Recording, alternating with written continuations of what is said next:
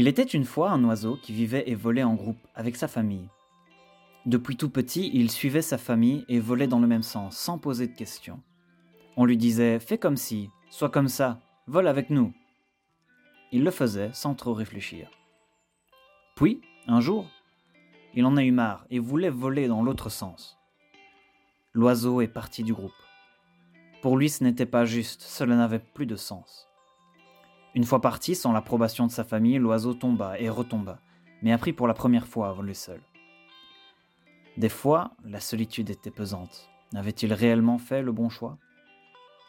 Il croisa d'autres groupes d'oiseaux. Mais pourquoi voles-tu seul? lui demandait-il. Tu as énormément de chance d'avoir une famille. Pour être libre.